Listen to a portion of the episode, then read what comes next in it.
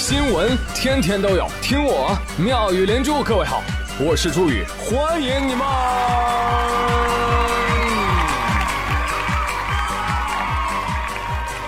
谢谢谢谢谢谢各位的收听啦！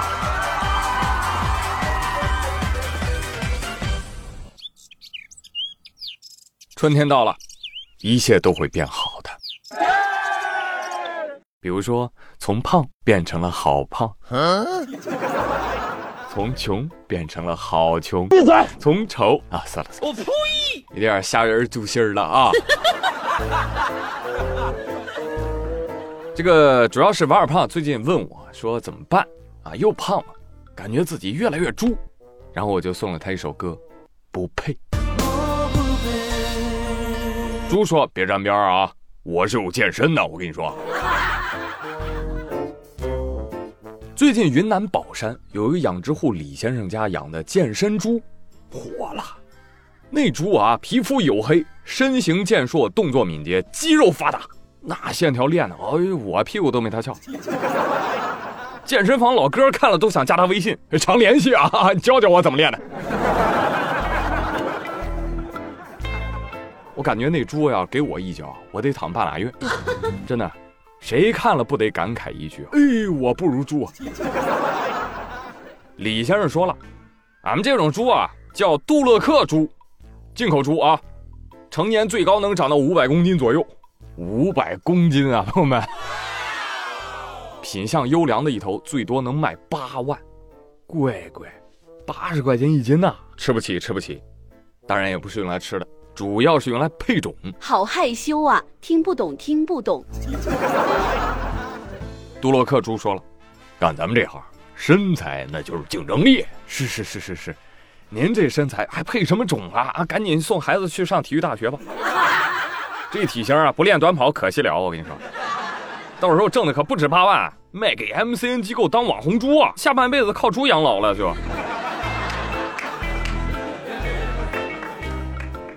没有冒犯体大同学的意思哈，希望体育生不要打死我。不是看你有毛病，我早 K 你了。这都说色字头上他一把刀啊，但这猪硬是凭姿色，哎，人家赚了一条命。要不说这个世界太卷了呢，上班被人卷，上个网还得被猪卷。不过最近要说最卷的还属汽车行业，听说了吗，朋友们？汽车市场杀疯了，干什么干什么？这个三月份，湖北率先联合了多家车企，推出了史无前例的政企购车补贴，掀起了史上最强的汽车降价潮。这个力度有多大呢？原价二十一万的东风雪铁龙 C 六啊，标准的 B 级车吧，现在十二万你开回家，补贴高高的，那九万块钱拿好了。哇！网友一听哇，都疯了。听说还有人专门坐高铁去湖北抢车去。雪铁龙说：“叫你们不给我，那就都别吃了，我尿锅里了。我跟你说，都得死。”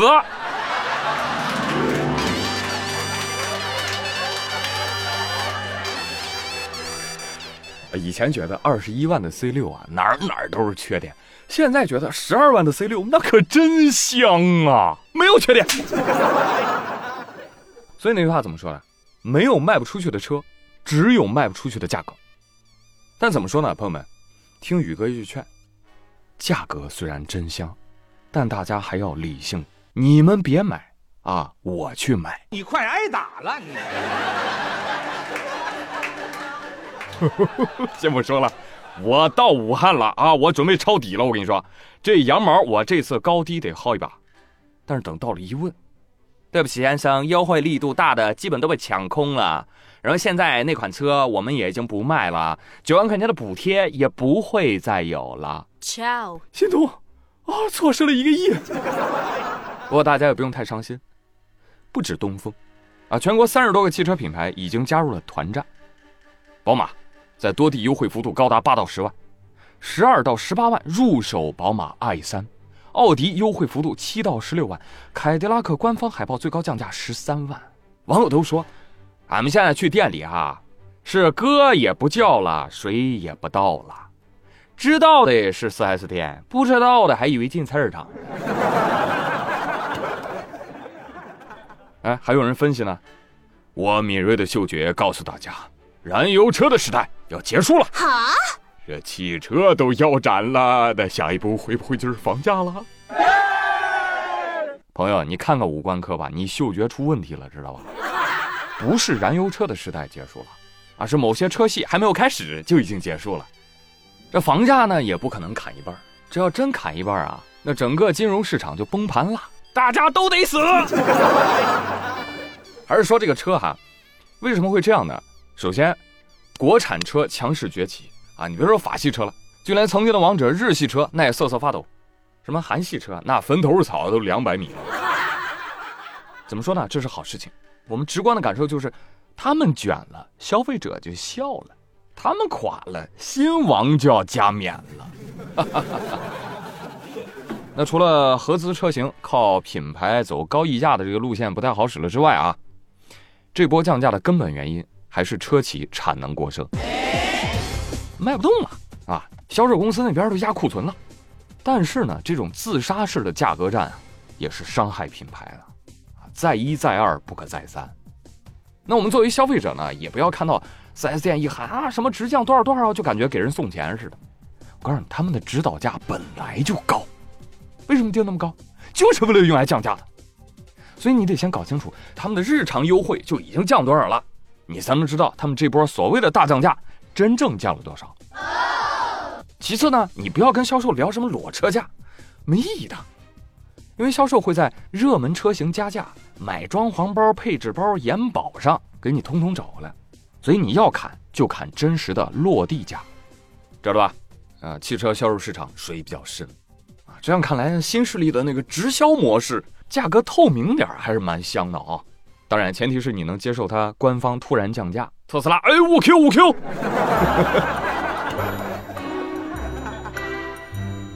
来吧，朋友们聊聊吧，你们家车什么系的？再买车的话，你会选择哪家？买油车还是买电车呀？小伙伴们，欢迎在节目下方留言。话说这个房车不分家，说完了车，再聊聊房。不知道各位买房的时候有没有遇到过糟心事儿啊？近日有报道啊，河北有个郑女士，三年前购买了一套七十四平米的新房。她说当时因为距离远啊，就没有去现场查看。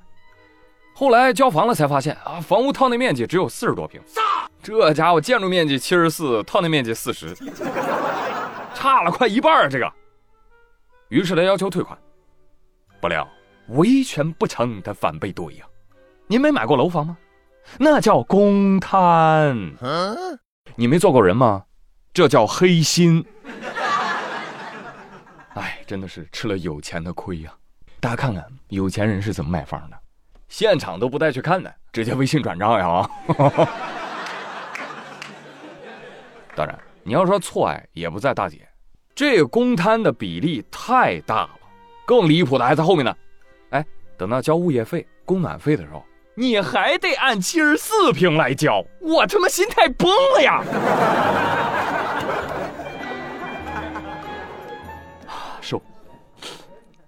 那这么说的话，还得感谢你们了啊！谢谢你们没有把外墙、绿化带、大马路算上，你们也太好了吧！哎，你们以后算上呗啊！算上之后，以后买套房啊，还倒欠你开发商二十多平呢。其实最近这些年啊，关于公摊面积过大的吐槽真的是越来越多，于是就有很多人呼吁取消公摊。但是朋友们。你也别天真的认为取消了公摊，你买房子就便宜了就实惠了，怎么会？你取消了公摊，实际的公摊面积的成本就会被他们核算到实用面积当中，所以这个单价会变高。但是怎么说呢？这样的话就属于明明白白消费，对不对？所以这倒也是一个好事情啊。换你你怎么选呢？嗯，也欢迎大家在评论区交流。